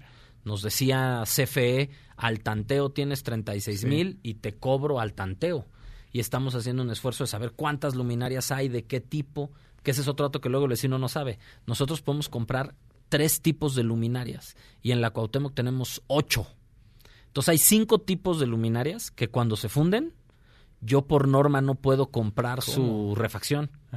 Porque normalmente fueron elegidas por los participativos. Entonces el vecino escogió una luminaria muy bonita, este, que iba con el paisaje urbano de la colonia. Pero no la tienes. Pero yo este, no la tengo en el catálogo de lo que puedo comprar. Entonces, cuando se funde, no la puedo arreglar. Entonces, hemos hecho este censo, hemos arreglado y sistematizado muchas cosas. Que son cosas que no se ven, pero cómo impactan y que van a impactar en este segundo año. O sea, este segundo año hicimos un censo, un censo arbolado con la UNAM, que está caminando, que también nos está permitiendo saber cada árbol qué tipo de mantenimiento requiere. Si este árbol por su altura o le está lastimando al árbol de al lado, entonces la poda, el muérdago, el derrumbe, la tala, el árbol muerto, lo vamos a poder atender de manera eh, integral y sistemática, no como funcionaba hoy, que teníamos árboles con 50 o 60 solicitudes de poda porque cada vecino quiere que le poden eh, un lado distinto. Uno quiere que le poden porque las ramas pegan en su ventana, otro porque tapa la luminaria, otro porque tapa la cámara de seguridad, otro porque choca con los cables. Ahora con esta sistematización a partir del censo, le vamos a poder decir al vecino, oye, este árbol se acaba de podar tal día, y por mantenimiento recomendado del Instituto de Biología de la UNAM, le toca poda hasta dentro de tres, cuatro, cinco, y entonces también nos va a permitir atender el tema de la queja ciudadana. Y además eh, controlas también este tema de la corrupción o de la mordida, ¿no? Porque en muchas ocasiones se utiliza cuando no está sistematizado, cuando no hay estos flujos correctamente bien definidos, pues se presta que alguien quiera ofrecer una lana y haya quien Sí, si quieres que haga la poda, dame una propina, ¿no? Y, y esto nos va a permitir, además de que esta sistematización Manuel, nos va a permitir el año que viene, que ya lo estamos haciendo, intervenir colonias de manera integral. En lugar de que un día estamos podando en Atlampa y cambiando luminarias en Algarín y reencarpetando en Guerrero, nos vamos a poder organizar para hacer jornadas integrales. Entonces, por ponerte un ejemplo, enero le tocará a Roma Norte y a Roma Sur. Febrero le tocará a Guerrero. Marzo le toca. Y entonces vamos a poder hacer jornadas integrales de bacheo, reencarpetamiento, cambio de luminarias, eh, poda, desasolve, de manera integral en las colonias. Y este sistema, además de acabar con corrupción, pues genera mejores condiciones para los vecinos. Ahora, tiene que ver esto con apropiarse del espacio público y apropiarse del espacio público de alguna manera es una herramienta, si no es que es la mejor herramienta de prevención del delito. La Ciudad de México hoy y el país está en una dinámica complicada en términos de violencia, de inseguridad. ¿Qué se puede y qué se ha hecho desde una alcaldía hacer en términos del combate a la inseguridad. ¿Hasta dónde puedes y hasta dónde estas nuevas facultades que antes no tenían los delegados y ya tiene un alcalde, pues pueden brindarle mejores opciones a los Lo primero es lo de la recuperación del espacio público y el espacio público no hay que entenderlo solo como los parques y jardines. Algo que yo estoy haciendo en la lo que tiene que ver con la prevención del delito es recuperar los deportivos y las casas de cultura como centros de tejido social, lugares donde regresen los vecinos a encontrarse. Arreglamos el Deportivo Cuauhtémoc que tenía como 40 años sin una intervención integral. Renovamos todo y pasamos, Manuel, de tener, ¿qué te gusta? Mil usuarios al mes a estar llegando casi a tres mil usuarios con las condiciones que le dimos al Deportivo. Y acabamos de volverlo 24 horas para que los eh, chavos, en lugar de que anden haciendo otras cosas, se vengan a jugar fútbol o básquetbol a las 2 de la mañana al Deportivo. Entonces, ahí estamos con estas nuevas facultades interviniendo. Y la otra, la coordinación con el gobierno de la ciudad y con el gobierno federal. A veces también es algo que no se nota tanto, pero la coordinación para la pacificación que sesiona todos los días a las 8 de la mañana en la alcaldía va dando resultados. Yo informaba apenas eh, antier justo en la explanada, que en septiembre del 2018 recibimos la alcaldía con 648 delitos de alto impacto al mes y cerramos septiembre con 200. Ah, ¿De plano así? Sí, sin duda alguna 200 no es una cifra todavía aceptable. Estamos con pero ya le bajaste un montón. Pero ha bajado mucho. Y esto tiene que ver con la intervención del gobierno de la ciudad, la estrategia de policía de proximidad que ha traído Claudia. Nosotros aumentamos el número de policías que contrató la alcaldía y en lugar de tenerlos cuidando los edificios de la alcaldía, los pusimos para reforzar los cuadrantes donde había. Ahora está este tema también de la percepción, porque de pronto te aparece un ajuste de cuentas en un bar en La Juárez y te cambia la percepción, por lo menos de quienes hacen vida ahí en la zona rosa. No, a ver, te pongo el ejemplo más claro. Tuvimos agosto y hasta el 23 de septiembre íbamos a cumplir dos meses sin un homicidio doloso en la Cuauhtémoc y el 23 de septiembre tuvimos lo que ocurrió en la obrera, que fueron cinco. Eh, una balacera eh, eh, en la obrera, ahí casi en el cruce con la Doctores.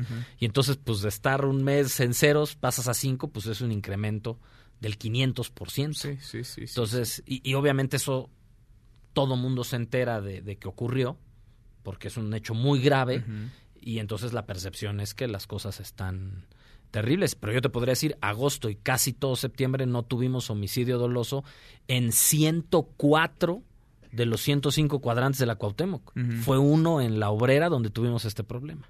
Otro de los temas, el comercio informal, porque es un tema con el que eh, se batalla mucho, se riñe mucho. Hay dinámicas que tienen años, décadas, incluso diría.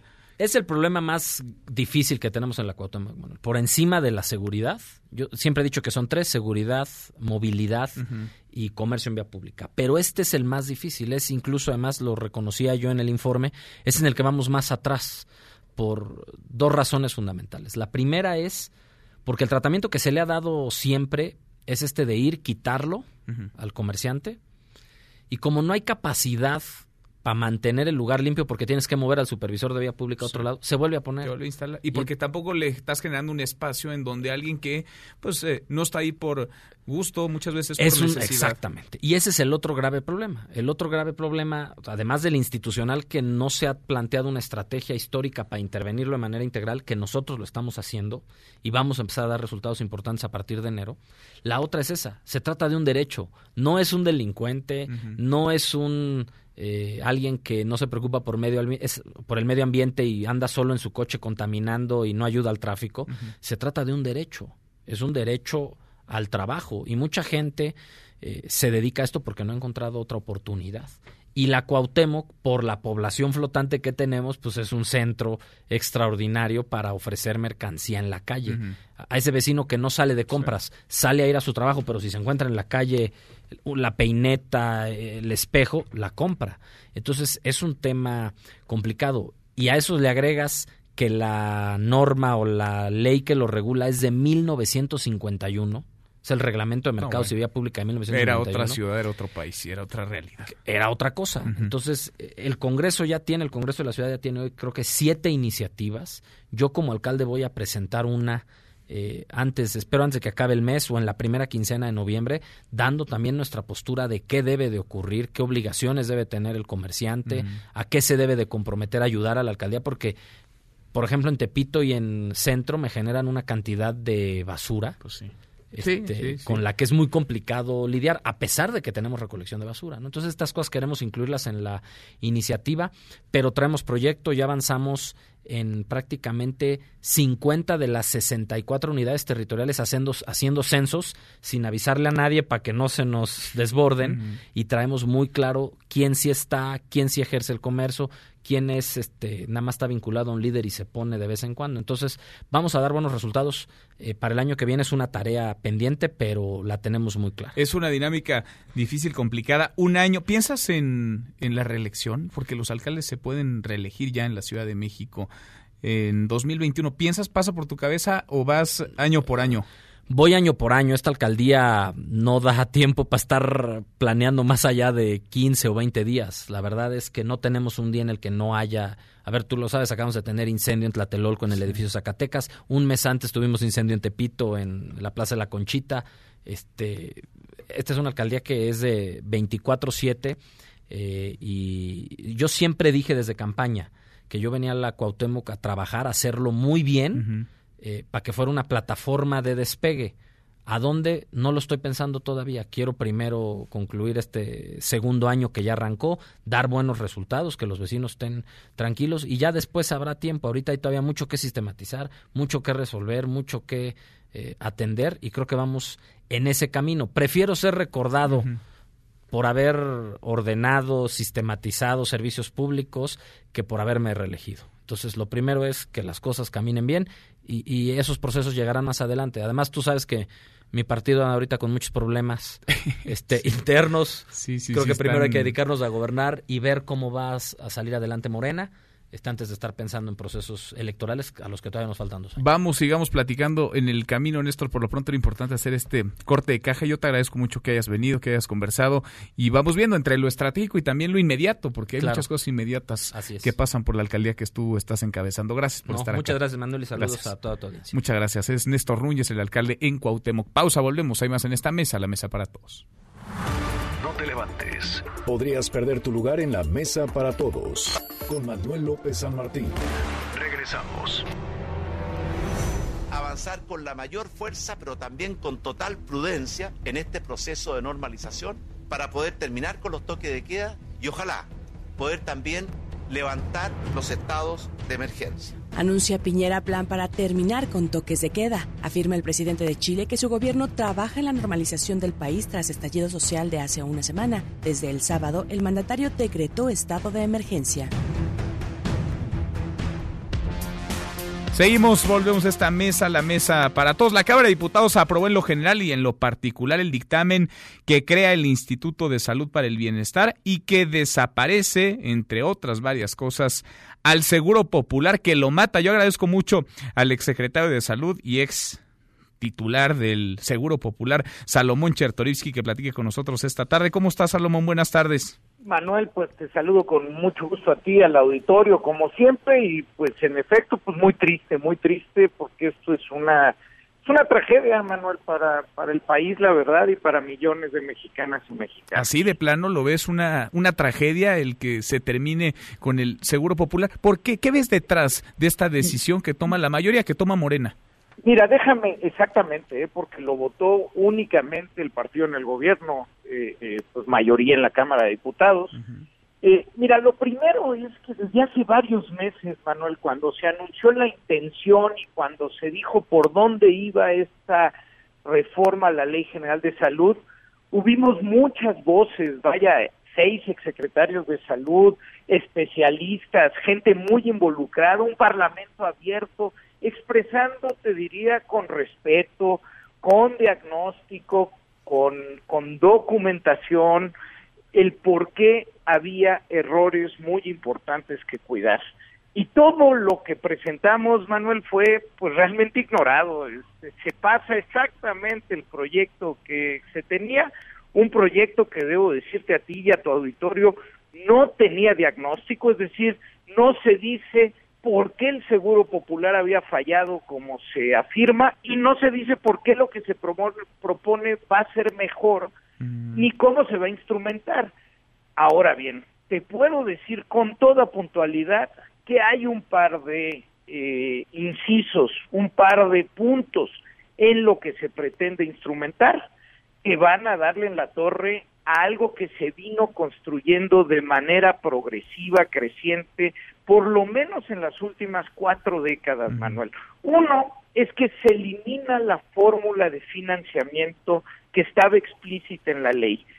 Hoy por hoy, cada afiliado, cada afiliada al Seguro Popular tiene un dinero que el Estado mexicano pone a su nombre y si en Oaxaca hay cierto número de afiliados y en Nuevo León cierto número de afiliados, la federación está obligada a transferir los recursos eh, de ese número de afiliados que hay con la, la, reforma a la Ley General de Salud, se elimina esa fórmula y nuevamente eh, la federación tendrá a discreción el envío de los recursos a las entidades ya no bajo una fórmula. Segundo, se elimina de facto el Fondo de Protección para Gasto Catastrófico, este fondo que fue creado con el 8% de los recursos de los afiliados a lo largo de 15 años para tener la suficiencia para poder pagar no solo hoy, sino mañana las enfermedades de alto costo y alta complejidad, todos los cánceres, cáncer de mama, cervicuterino, linfoma no Hodgkin, eh, cáncer de próstata, cáncer de colon, eh, todos los cánceres en menores de 18 años, la hepatitis C, todo ese fondo que fue construyéndose, insisto, con recursos no solo para pagar las enfermedades que se tuvieran que atender hoy, sino las que van a tenerse que atender mañana, eh, pues prácticamente se elimina porque de ese fondo salen esos famosos 40 mil millones de pesos para iniciar los trabajos del instituto, cosa que es absolutamente ilegal porque ese recurso era de los afiliados, no del gobierno para disponerlo en otra cosa. Tercero, te diría, Manuel, se, se elimina el catálogo eh, eh, de enfermedades finitas, es decir, déjame decirlo así, Ningún país en el mundo, ni Luxemburgo paga todo para todos, ni el seguro médico privado más acá, este, te va a cubrir todo. Siempre hay limitaciones, siempre hay un catálogo, porque, primero, eso lo hace exigible, es decir, si yo sé que el Seguro Popular me cubre cáncer de mama, yo voy a la institución que me va a atender y puedo exigir. Si me dicen, voy a pagar todo para todos y de manera gratuita, lo que se está diciendo es una mentira, Manuel, porque en la práctica no te van a poder atender todo para O sea, ¿se eliminó ese catálogo? ¿Bye? ¿Adiós? Eh, se, se, se, se, dice ¿Y se va a pues, diseñar que ahora otro? hay un sistema de gratuidad, Mm. este, en donde ya no hay un padrón de afiliados y pues donde se va a cubrir este, pues, todas las necesidades, Manuel. Este, pues esto es, O sea, a ver, esto si, es si- engañarnos. si alguien que nos este, escucha estaba afiliado al Seguro Popular, pues ya, ya no importa decir, ya no hay Seguro Popular, ya no hay afiliados al Seguro Popular. Mira, empieza, este, según los transitorios, entra en vigor el primero de enero de, del 2020. Vamos a ver, eh, eh, hay 180 días para presentar todos los capítulos reglamentarios que quedaron en, en veremos en, en las modificaciones a la Ley General de Salud, pero pues claramente van en sentido opuesto, insisto, a una construcción no carente de errores. Digo, tú y yo lo hemos platicado, hay fallas, hubo espacios de corrupción este, que se fueron corrigiendo, hay gobernadores rateros en, en, en la cárcel, pero la progresividad con la que se construyó el sistema de salud ha hecho del sistema mexicano un sistema para lo que le invertimos, que es bien poquito, un sistema bastante robusto. Y esto pues le den la torre.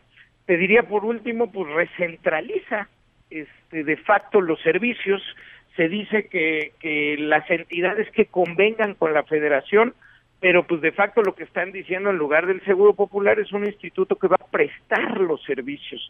Esto pues es una afrenta además a nuestra, a nuestra construcción federal. ¿Qué tema este? Por lo pronto nos ayudas poniendo en claridad pues lo mucho que se ha dicho y viniendo de alguien que conoce no solamente el sector, sino que encabezó el Seguro Popular, valía la pena escucharte. Salomón, te agradezco como siempre. No, muchas gracias y pues en efecto son estas cosas que suceden y que los efectos se verán a lo largo del tiempo y es muy doloroso, Manuel. Es, es en serio es tirar el agua sucia de la bañera con todo y el niño. Sobre todo cuando hablamos de temas de temas de salud. Gracias, Salomón. Adiós, Manuel, saludos a la Muy buenas tardes. Es Salomón Chertorivsky. Saskia Niño de Rivera, en Mesa para todos. La favorita, la colaboradora favorita de esta mesa para todos, la presidenta reinserta Saskia Niño Rivera. ¿Cómo estás, Saskia? Feliz, Manuel, de escucharte, como siempre, todos los jueves. Todos los jueves en esta mesa para todos. Hace ocho días, el jueves de la semana pasada, se desataba el infierno en Culiacán, Sinaloa. Y hace ocho días se liberaban o abrieron la puerta y salieron por propio pie a más de 50 internos de un penal estatal. El penal estatal de Aguaruto, donde quedó muy en claro la autoridad no era autoridad, el gobierno estaba en manos de los internos. Saskia, vale la pena a una semana revisar lo que ocurrió ahí, sobre todo con una experta como tú que ha visitado decenas, cientos incluso de penales en México y fuera de México, municipales, estatales y federales.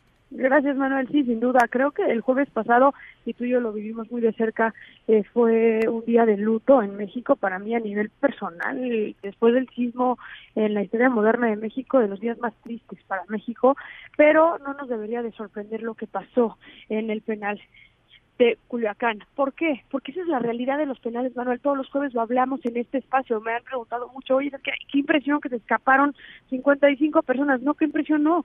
Así funciona el autogobierno. Cuando definimos autogobierno en los penales de México, es control absoluto de los grupos criminales dentro del penal.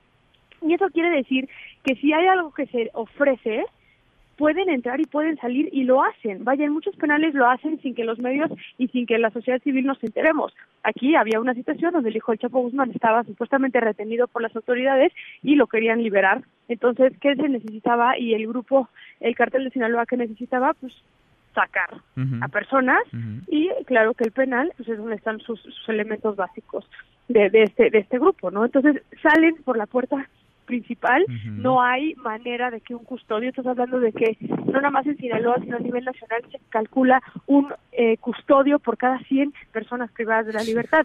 Es físicamente imposible, ¿eh?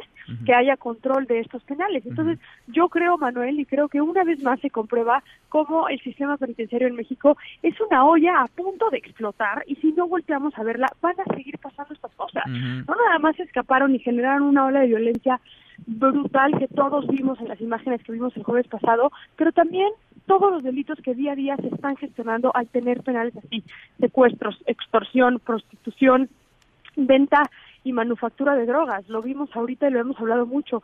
Topo Chico tenía bodegas enteras donde se empacaba y se hacía drogas como la cocaína, la heroína, Nada drogas más, que na- después... na- nada más hay que asomarse tantito, ¿no? Porque está Topo Chico, está el penal de Gómez Palacio en Durango también hace algunos años, está Aguaruto en Piedras Sinaloa, Negras, Piedras Negras, y podremos Acapulco, seguirnos.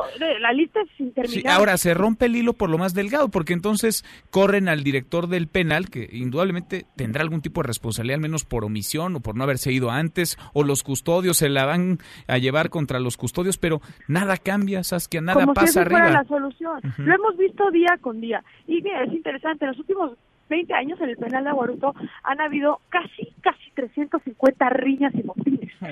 Esto habla de por qué hasta ahorita están corriendo a un director como si él fuera el que el, el problema. El problema es que como Estado y como país hemos dejado de apostar por el sistema penitenciario. Los subsecretarios, y a muchos de ellos los, los conozco a nivel personal, hacen hasta lo imposible por mantener el orden dentro de un penal y lo imposible con las pocas, prácticamente nulas herramientas que tienen. Los, los custodios, hablas con ellos y su última opción es ser custodio. No tienen la más mínima capacitación para estar dentro de un penal conviviendo con personas con alto perfil delictivo. Y al momento de que se desata un problema de estos, no tienen ni, bueno, ni, ni, ni una bacana, para que vayas entendiendo, no tienen absolutamente nada para poderse defender y no tienen ellos tienen que pagar su propio uniforme para que entendamos. Entonces, esto de correr al custodio, diría al director, me parece una cachetada con, con, con, con, No, con- no, con guante sí, blanco sí, sí. de descaro, de decir como Estado, Sinaloa, no voy a hacer nada ante lo ocurrido, como si el problema no tuviera un trasfondo mucho más grande que es el autogobierno absoluto que hay en los penales del Estado. como si el como si el asunto se limitara a un director y no insisto eh a un penal completo a un estado o diría yo a todo un sistema penitenciario un del que hablamos contigo cada sistema. jueves Claro, que se le pregunta al gobernador qué es lo que va a hacer ahora por el sistema penitenciario y cuál va a ser la estrategia clara a partir de este momento para retomar el control de las cárceles Pues de Sinaloa y que a partir de lo que se vivió con Nuevo León y la toma de control de Nuevo León y después del jueves pasado que todos los estados antes de que les suceda, como lo que pasó el jueves pasado, empiecen a ver cómo están sus cartas. Está Topo Chico ahí en Nuevo León, este ejemplo que ya nos cuentas, y lo de Aguaruto, y que vayan poniendo sus barbas a remojar otros gobernadores en otros estados. Gracias, Askia. Al contrario, Manuel, un saludo a ti y a tu auditorio. Gracias, muy buenas tardes. Pausa, volvemos. Hay más en esta mesa, la mesa para todos. Infórmate también vía Twitter, arroba M. López San Martín. Llámanos, teléfono en cabina 5166-1025. Más información y análisis en Mesa para Todos con Manuel López San Martín.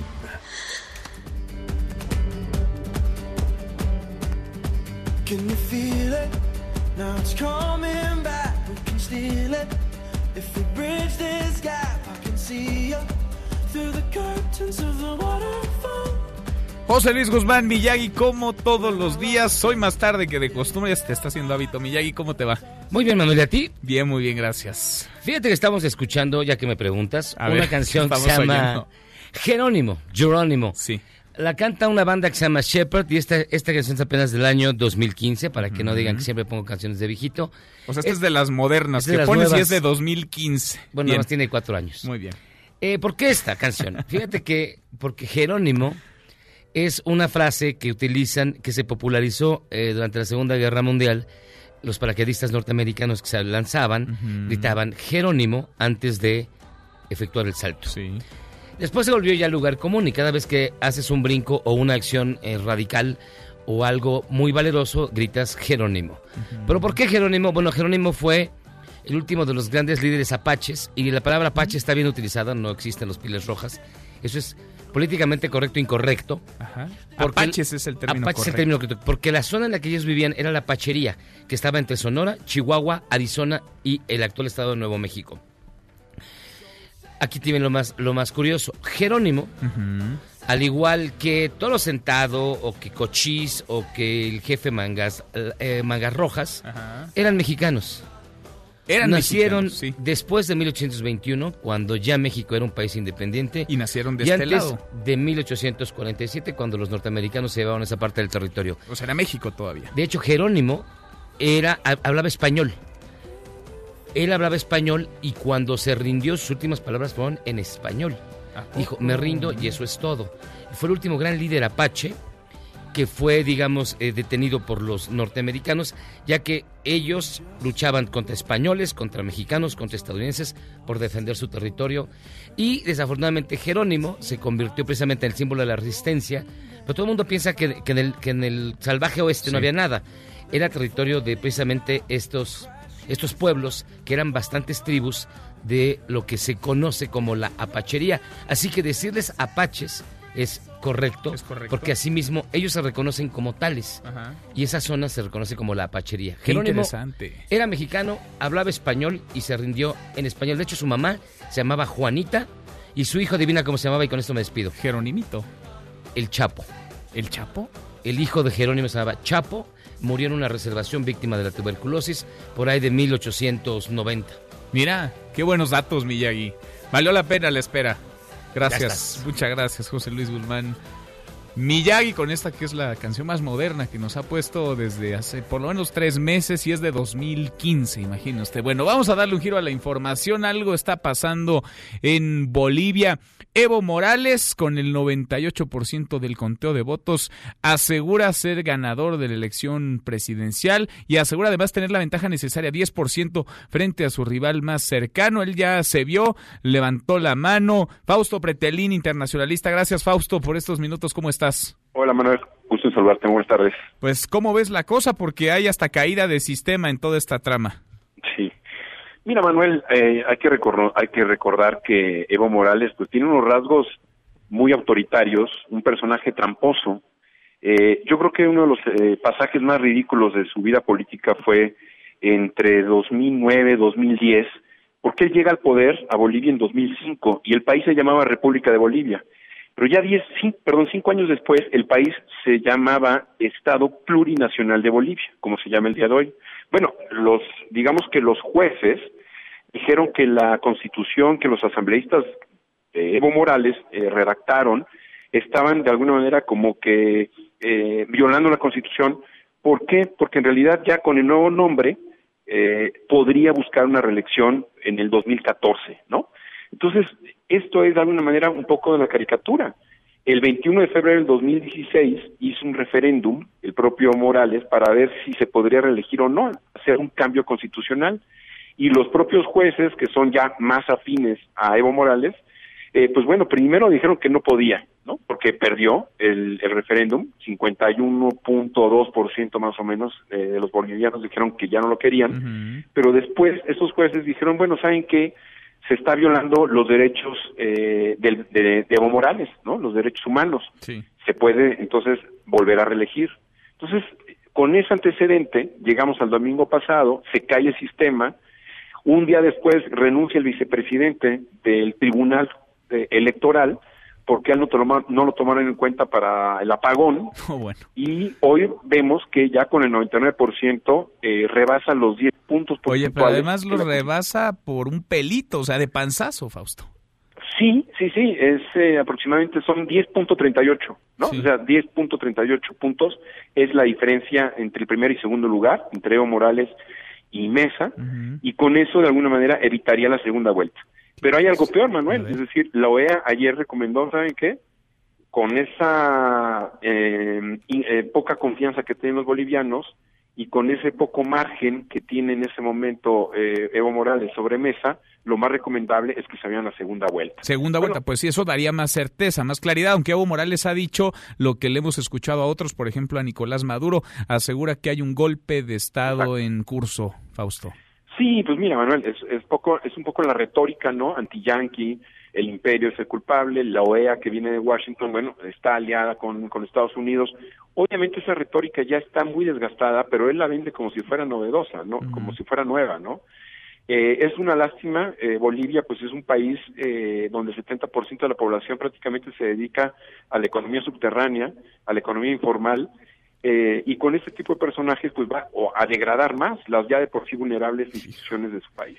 Qué cosa, qué historia. Si nos das chance de seguirlo platicando, lo vamos conversando contigo. Gracias como siempre, Fausto. Un abrazo, Manuel. Otro de vuelta es Fausto Pretel y nosotros ya mero nos vamos, revisamos lo último en la información. En tiempo real. Preparan otra denuncia contra Rosario Robles, ahora por venta de terrenos.